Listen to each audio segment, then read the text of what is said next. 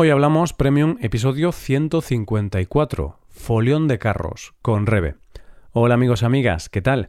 Aquí tenemos un nuevo episodio Premium con Rebe, en el que hablamos de una fiesta que se celebra en Chantada.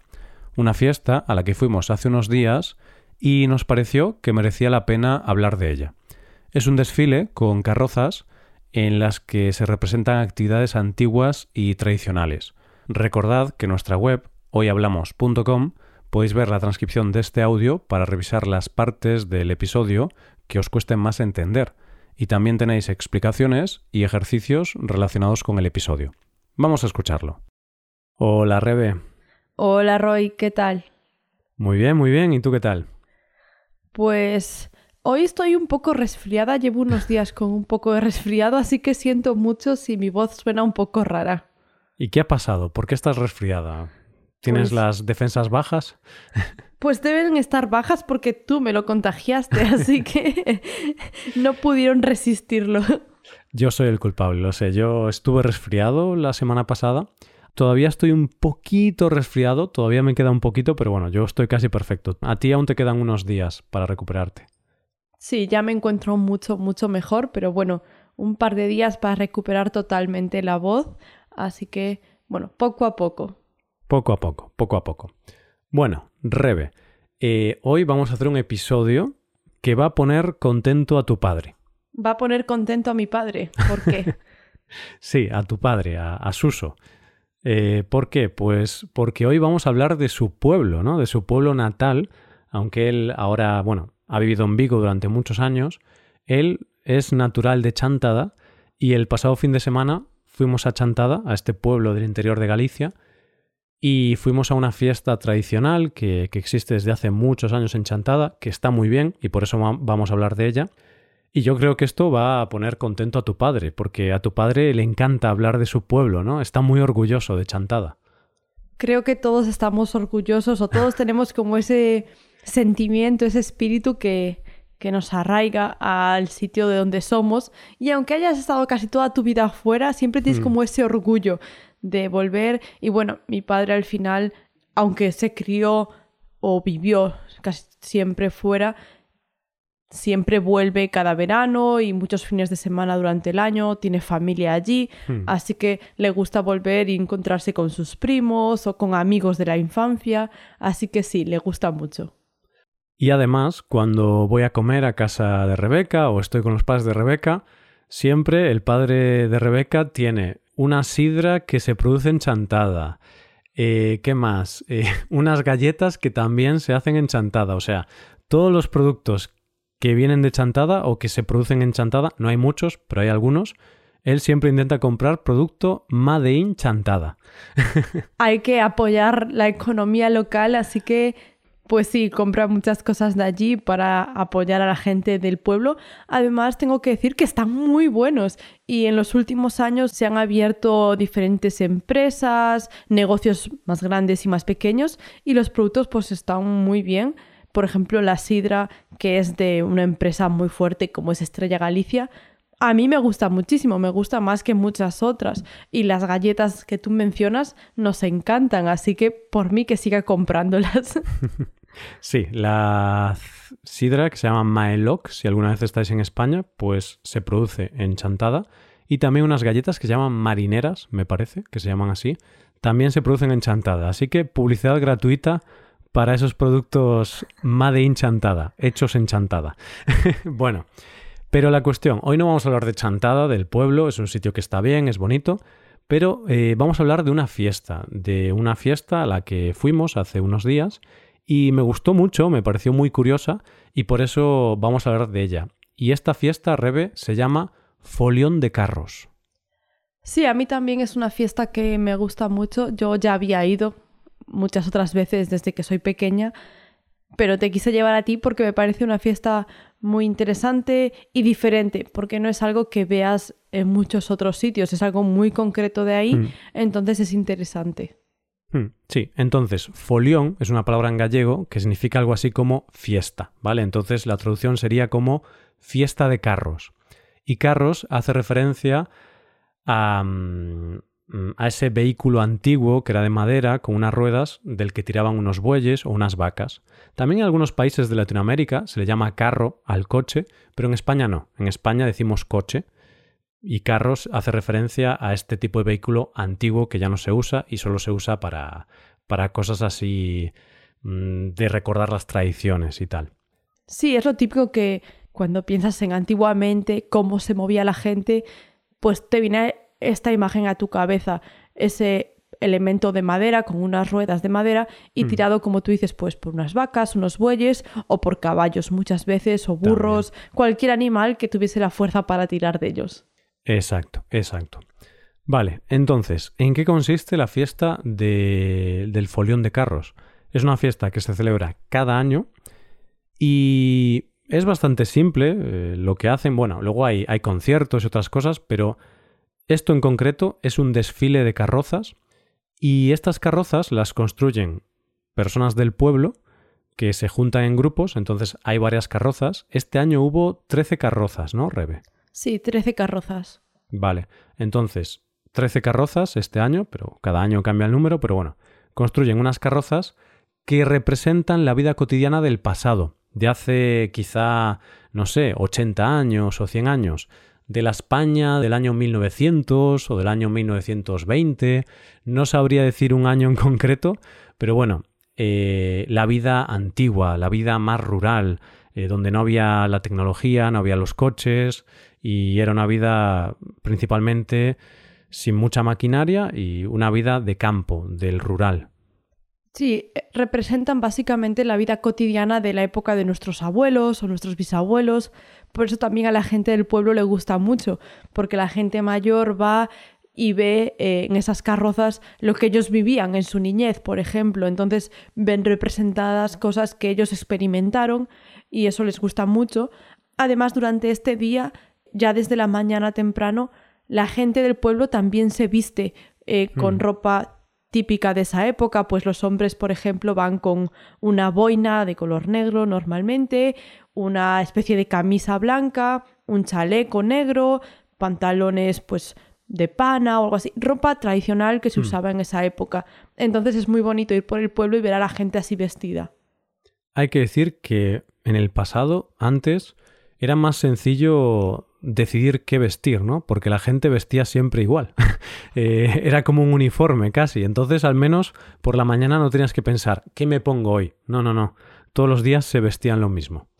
Era muy fácil ir a la moda, quieres decir. Creo que realmente es que no tenían tampoco muchas más opciones. Quizá tenían dos pantalones, dos camisas, la misma boina o la misma gorra, era lo que usaban. Pero también algo muy característico, Roy, es que llevan zapatos de madera, llevan zuecos de madera. Hmm. Sí, sí, es muy, muy curioso. Pero bueno, fue una época de mucha pobreza, una época muy dura y, como tú dices, ¿no? Por eso eh, no tenían más opción que vestir la misma ropa cada día.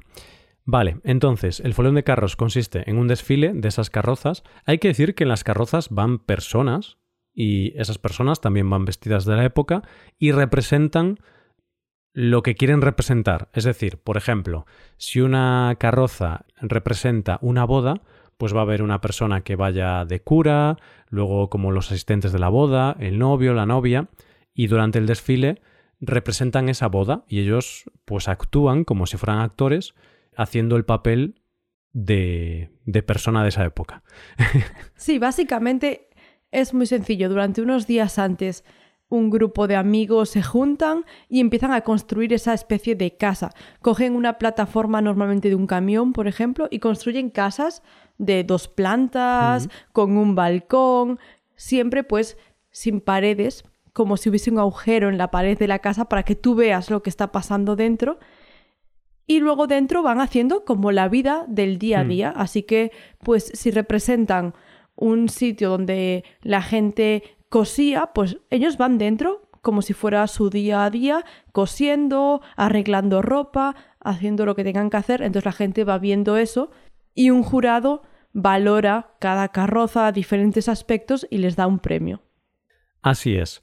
Y algo muy curioso que todavía no hemos comentado es que estas carrozas, para avanzar por el desfile, son tiradas por bueyes o por vacas. Es decir, no es que sean tiradas por un camión o por un coche, por un vehículo a motor.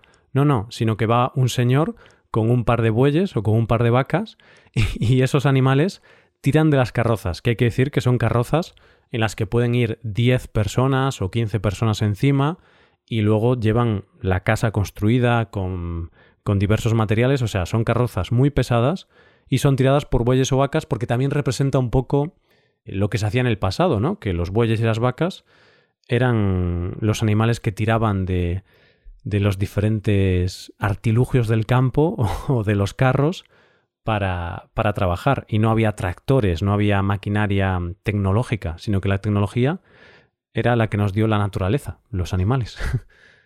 Claro, es que realmente hoy en día vemos estas carrozas tan grandes con una plataforma debajo que es de un camión, pero esta fiesta ya lleva haciéndose muchos años, así que antiguamente no era una plataforma de un camión, sino que mm. era un carro de madera. Era ese carro tradicional. De hecho, este año desfilaron dos de esos carros que aún se conservan.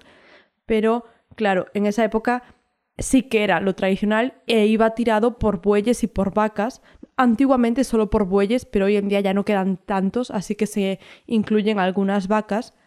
Y eso es lo que se mantiene, aunque se incorporan plataformas más modernas y sistemas que hacen que avance mejor, sí que se mantiene la tradición de que sean los animales y por eso también es tan característica esta fiesta. Pero bueno, tengo que decir que a mí, por ejemplo, me gusta mucho porque me encanta ver esos animales en directo porque son impresionantes. Este año había una pareja de bueyes que pesaban como unos 900 kilos cada animal. Son impresionantes de ver y tan tranquilos, portándose tan bien, es impresionante. Pero algo muy importante para el pueblo es que esos animales estén muy bien tratados, se cuiden mucho. De hecho, hay un premio especial para el bienestar animal que le dan a el participante que mejor cuidados mm. tenga los animales y se preocupan de que, pues, por ejemplo, en los últimos años el recorrido que hacen se acorta, se evita todo tipo de cuestas, intentan que vayan por la zona más llana del pueblo, mm. pues se intenta hacer todo lo posible para que los animales sufran lo mínimo, mínimo posible. De hecho, se les ve muy tranquilos y que llevan la carroza muy bien. Sí, al final los bueyes son animales que están hechos para tirar de grandes de grandes cargas, ¿no? Mi madre siempre me contaba que, claro, en su época, en los años 70 más o menos, como mi madre era de la Galicia rural, todavía la gente tenía bueyes en ese momento, en el 1970. Y, y mi abuelo tenía un buey y, y, no tenía tractor. Luego más tarde sí que compró un tractor para trabajar en el campo, pero en esa época todavía tenía un buey para tirar del carro, para tirar del arado, bueno, de las diferentes maquinarias que se usaban. Y, realmente era muy importante el buey para poder labrar la tierra y para poder producir los alimentos. Y, de hecho hay una anécdota de mi madre, Rebe, que siempre me cuenta, claro, ella desde muy pequeñita tuvo que trabajar en el campo y ella iba delante de los bueyes dirigiéndolos y mi abuelo iba detrás, creo que agarrando el arado o así. Y entonces mi abuelo decía, venga, niña, tira, tira de los bueyes. Y mi madre dirigía los bueyes con 10 años. o sea, una barbaridad, ¿no? Con 10 años dirigía unos bueyes que son unos animales enormes. Y ella siempre me cuenta esta anécdota de que hubo un día que ella se tropezó mientras iba delante de los bueyes y se cayó y claro, pensó que se iba a morir porque si te pisa un buey te mueres. Y si tienes 10 años, te, supongo que te atraviesa el, el, cuerpo porque es un animal de mil kilos. Pero bueno, dice que se acuerda porque se cayó al suelo y el buey le quedó encima y entonces se acuerda del buey encima de ella, la cara del buey y a ella le caían las babas del buey en la cara, porque el buey eh, se baba, ¿no? Y le caen babas. Y ella se acuerda de esa imagen, ¿no? Con 10 años, teniendo la cara del buey de un animal enorme, que cuando tienes 10 años, en proporción, es infinitamente más grande que tú, y las babas cayéndole en la cara y pensando, uff, casi muero. Y, ahora entiendes mejor esa anécdota porque viéndolos en directo el otro día te das cuenta del tamaño que tienen y, el peso, porque claro, los hay un poquito más pequeños, pero normalmente son muy grandes. Y oye, impresiona verlos venir. Claro, es que mi madre siempre me contaba esta anécdota, pero yo realmente nunca había visto un buey en persona. Entonces me imaginaba, vale, será muy grande y tal, pero al verlos el otro día sí que pensé, ostras, y mi madre iba tirando de, de este animal y se cayó delante de ellos, pero tuvo suerte que los bueyes son mansos, entonces no, no se vuelven locos, no, no, salen a correr, entonces si tú paras, ellos también se detienen. Entonces son animales eh, tranquilos. Y otra anécdota, Rebe, es que mi madre también me contaba que los bueyes eran muy importantes en las casas, porque al final era el animal más importante para labrar la tierra, para trabajar en el campo. Entonces mi abuelo, para él tener el buey bien cuidado, era como un símbolo de estatus. Era como, uy, hay que cuidar muy bien al buey. De hecho, a veces cuidaban mejor al buey que a los hijos, o a la mujer, o, a la familia. Y es así, ¿eh? a veces se cuidaba mejor al buey que, o a los animales que, que a las personas. Y de hecho, mi madre siempre me cuenta esta frase que decía mi abuelo, que él siempre decía de un vecino o de un familiar, no recuerdo, que se llamaba Claudio, y él siempre decía, qué buenos bueyes tiene Claudio, como con envidia y también con, como un piropo para decirle a Claudio, ¿no? Joder, qué buenos bueyes tiene, ¿eh? Joder, qué, qué bien los tiene cuidados, qué grandes son, cómo brillan. Entonces los bueyes eran los Mercedes de la época. y es que es como para sentirse muy orgulloso. De hecho, en este desfile también pudimos verlo que mm, los hombres, los señores que dirigían a esos bueyes, sus dueños, los veías como con mucho orgullo, iban delante con el pecho bien derecho, bien hinchado, saludando a la gente y los que tenían los animales más grandes y que los llevaban mejor, los que mejor los dirigían, porque claro, había gente que tiene que ir como empujándolos mm. o tirando o guiándolos porque se desvían, pero los que iban prácticamente como un perro paseando, se les veía con un orgullo, Roy. Esas personas se iban para casa muy contentas ese día. Sí, era, era su momento, ¿no? De hecho, recuerdo los bueyes más grandes de, del desfile, que con diferencia eran los más grandes, y el señor que los llevaba no los tocaba, solo hablaba con ellos, le decía ciertas frases para que avanzasen o o se quedasen parados, y el señor iba saludando todo feliz y realmente estaba orgulloso de sus bueyes. Entonces todavía quedan estos vestigios del pasado, porque esto esperemos que siga, pero claro, a lo mejor dentro de 50 o 100 años ya no existirá porque es algo muy tradicional, pero al ver a esos señores, por ejemplo, me recordó a mi abuelo, porque iban vestidos como mi abuelo, con la típica camisa, eh, blanca o así, no todos, pero muchos llevaban una camisa blanca, un pantalón muchas veces azul o oscuro, como era como el uniforme que usaban para trabajar y muy gordos, todos están muy gordos y, eran igual que mi abuelo, porque claro, señores que seguramente todos ellos beben mucho vino cada día, como hacía mi abuelo y me acordé mucho de mi abuelo porque tenían la misma vestimenta. Espero que, que en unos años se siga manteniendo la tradición. Es difícil porque, por ejemplo, todas estas personas crían a esos bueyes ya para eventos de este hmm. tipo, para desfiles y para diferentes actividades, pero ya no se usan tanto para trabajar en el campo. Por eso cada vez quedan menos y cada vez tienen que meter más vacas o contratar a gente de diferentes sitios. Había gente que venía desde Asturias, por hmm. ejemplo. Entonces, por eso también están tan orgullosos y los cuidan tan bien porque ya poca gente se dedica a eso y los que lo hacen es porque realmente les gusta también. Claro, y los señores ya eran relativamente mayores, mm, no sé decir la edad, pero 50, 60, 70 años. No había gente joven dirigiendo los bueyes porque yo creo que no hay un relevo generacional. Quizá alguna persona, pero muy poquitos jóvenes van a, querer dedicarse a criar bueyes para esto, ¿no? Entonces, eh, es difícil que se mantenga, ojalá, porque es algo bonito y nos recuerda a nuestro pasado no tan lejano. Pero bueno, ya veremos. Y Rebe, hablemos ahora un poquito de qué cosas representaban las carrozas, porque hemos hablado de que representaban la vida cotidiana de hace 100 años o algo así más o menos, pero vamos a ver algunos ejemplos, vamos a ver algunas situaciones o, imágenes cotidianas que representaban estas carrozas.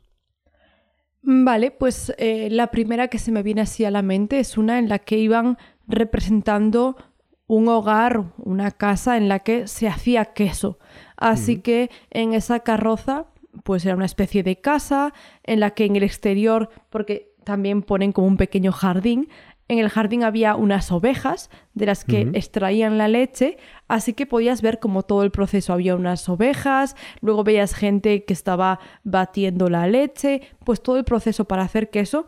Y de hecho, me gustó Roy porque también repartían cachos de queso al público, así que podías probar el queso y oye, estuvo muy bien el detalle. Claro, porque las carrozas desfilan por la calle y a los lados estábamos el público, la gente, y de vez en cuando se paraban porque tenían que esperar a que avanzase la siguiente carroza y cuando se paraba esta carroza repartían un poquito de queso. Eso es un poquito trampa, ¿eh, Rebe? Es como un soborno para el público para que, para que al público le guste más esta carroza. Pero bueno, estaba muy bien representado el, el tema y has dicho que había unas ovejas, ovejas reales, no era un dibujo ni nada de eso, eran ovejas de verdad, llevaban un par de ovejas encima de la carroza. Sí, sí, llevaban un par de ovejas encima. Lo, lo característico de estas carrozas es que los elementos que llevan dentro normalmente son objetos reales de esa época, hmm. pues van a las casas de sus abuelos, a bisabuelos, toda la familia que tengan y cogen esos objetos típicos, esas herramientas de antes, para que todo sea lo más realista posible. No es que ellos fabriquen un, una herramienta con mm. papel y cartón, no, no, llevan herramientas reales. Claro, eso es importante decirlo porque intentan mantener ese realismo de, la época y también lo hacen porque en sí este desfile es un concurso también, porque luego hay un jurado que, que vota por la mejor carroza, eh, el mejor par de bueyes, hay varios premios distintos y hay un cuantioso premio de unos cuantos miles de euros, porque también la gente que participa eh, en este concurso, en este desfile, realizando las carrozas, también quieren ganar, quieren, son competitivos, quieren ganar el premio, porque también han, han invertido mucho tiempo y mucho dinero en realizar la carroza. Así que hay como un concurso. Sí, es un concurso y todos quieren ganar, porque oye, también invierten mucho tiempo y hmm. bastante dinero, porque esos bueyes tienes que pagarle al señor para que los traiga, así que gastas dinero y oye, pues recuperar un poco no está mal. sí, de hecho creo que alguien nos había comentado que el, eh, el par de bueyes o de vacas, no sé qué tipo de animal tenían, les habían costado sobre 700 euros. Entonces, cuidado, es más caro alquilar unos bueyes que un Ferrari, casi. es que tú imagínate que ese par de vacas o de bueyes, el que hayas contratado para tu carroza en concreto, viene desde Asturias. Pues mm. ese señor tiene que traer esos animales, darles de comer, requiere bastante dinero también para el señor desplazarse. Y mantener esos bueyes durante todo el año, que no deben comer poco. No, no, no, no. Mantener un buey es muy caro. Los bueyes requiere mucho mantenimiento y, su precio, su coste es muy alto. Vale, entonces hemos hablado de la que hacían queso, luego también había otra que esta iba en un carro tradicional, solo había dos que llevaban, o tres creo, que llevaban el carro tradicional, el resto tiraban una plataforma grande, estilo de camión, pero tres aún era un buey o unas vacas con un carro tradicional de madera. Y había una que llevaba un dentista, ¿no? Que un dentista que estaba arrancando una muela. Y ahora, Rebe, nos quejamos del dentista, pero hace 100 años ir al dentista tenía que ser algo terrible. La verdad es que sí, Roy, y es lo bueno también que tienen estos desfiles que te hacen ver la diferencia. Y había, como tú dices, un dentista, pero también había otra que era un médico de esa época, se llamaba practicante antiguamente, y pues podías ver como la sala donde atendía a la gente, la sala de espera, y llevaba los artilugios, las herramientas de esa época. Y oye, ir al médico por entonces daba bastante miedo, porque todo lo que tenía allí parecía que eran herramientas de tortura. Sí, sí, o sea, y, en el pasado eh, era muy caro ir al médico, no, no, es como hoy en día, ¿no? Que tenemos eh, sanidad pública en España, por ejemplo, y en muchos países de Europa. Antes era caro y la tecnología y los conocimientos que había eran muy inferiores a, los que hay ahora, ¿no? Pero bueno, es bonito ver estas carrozas y, acordarte de eso. Y sobre todo, creo que es muy bonito también para gente mayor, gente de 70, 80 años, que a lo mejor ven imágenes que ahora ya no existen, pero que ellos en su juventud sí que vivieron. Porque quizás si mi abuela pues ve un carro de estos, puede decirme, ah, pues sí, con 15 años fui al médico y era así, como lo representa en la carroza. Sí, sí, de hecho, después había otra carroza que estaban representando un trabajo del campo, estaban recolectando hierba, paja y la estaban, bueno, diferentes labores que se hacían en el campo y unas personas mayores que teníamos detrás estaban comentándolo, ¿no? Decían como con ilusión, ah, mira, mira, viene eh, la época de la malla, que era en concreto eso, y estaban como hablando entre ellos sobre ese trabajo que hacían, entonces es muy bonito para ellos. Mm, claro, aún hay gente que, que se acuerda. Mi madre, por ejemplo, como en los 70 ella vivía, como dije antes, ¿no? en una zona bastante rural, todavía se mantenían algunas cosas. Obviamente, en su época, en los 70, ya llegaban las modernidades a la zona rural, pero todavía se mantenían algunas cosas. Y otra carroza interesante era una que mm, tenía un bar de la época. Mm, se veía un bar de la época muy sencillo, claro, no era como los bares de ahora, que, que, ahora cada uno tiene una decoración distinta, del IKEA y tal. Antes era madera, suelo muchas veces de tierra y vino. Tú ibas allí y no había Coca-Cola. Una Coca-Cola, lo siento, pero en los años 30 en España no existía la Coca-Cola. Creo que a partir de los 50 o los 60, pero antes la gente bebía vino. Mi abuelo siempre bebía vino. Es como ahora que mucha gente bebe cerveza, ¿no? En el pasado no bebían cerveza, bebían vino porque era lo que se producía en España, en Galicia, vino. Era una imagen tal cual como era un bar antiguamente, una taberna, había hombres bebiendo vino por tazas normalmente y jugando a las cartas. Y eso es lo que se hacía, estar en el bar bebiendo vino y jugando a las cartas. Y la verdad fue bastante divertida esa carroza porque hacían como que estaban borrachos, cantaban, uno hizo como que salía a mear fuera del bar contra un árbol. Lo hicieron bastante gracioso, así que fue bonita, fue divertida esa carroza.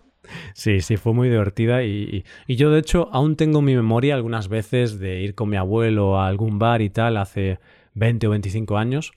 Y vale, no eran exactamente iguales, pero todavía quedaban algunas tascas así bastante, hoy diríamos cutres, hoy diríamos cutres o de mala muerte, pero bueno, tradicionales también puedes llamarles es que realmente todo va a depender también porque estamos hablando de una época antigua y en una zona muy rural.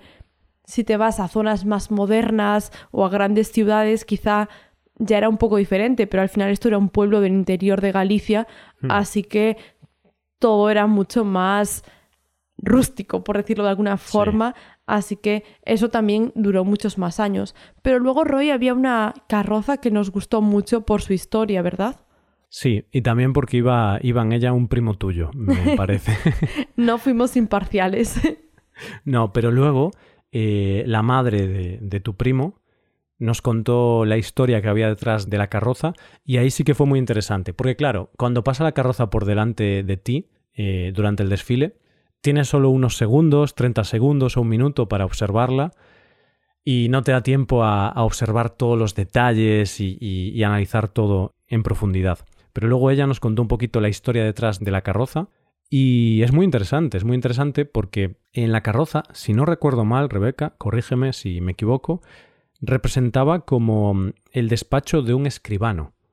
Sí, representaba el despacho de un escribano. Bueno, luego alrededor para que fuera más grande la carroza había como otras zonas, hmm. una persona estaba haciendo, pues no sé, cortando madera, otra estaba haciendo otra cosa, iba un burro incluso, había como un establo con un burro, pero lo principal era ese despacho, esa era la historia importante. Claro, entonces era el despacho de un escribano, hay que decir que esta palabra escribano ya no se usa actualmente, pero en el siglo XVII o así existía una figura que se llamaba escribano, y es lo que hoy sería un notario, quizá. Es una persona que tenía una autoridad para escribir y emitir documentos oficiales que tenían valor oficial. Y, por ejemplo, podía coger unas tierras y decir, estas tierras son de Roy Bolas. Firmaba y ese documento te convertía en propietario de esas tierras. ¿Vale? Hoy en día no existe esto, la ley es más compleja, pero algo similar a lo que sería un notario o algo así. Y Es curioso porque la madre de tu primo nos contó que en la carroza llevaban algunos documentos originales del siglo XVII o del siglo XVIII, no recuerdo bien, pero bueno, de hace muchos años, y documentos originales de este escribano, porque este escribano es el antepasado de una persona del pueblo de Chantada.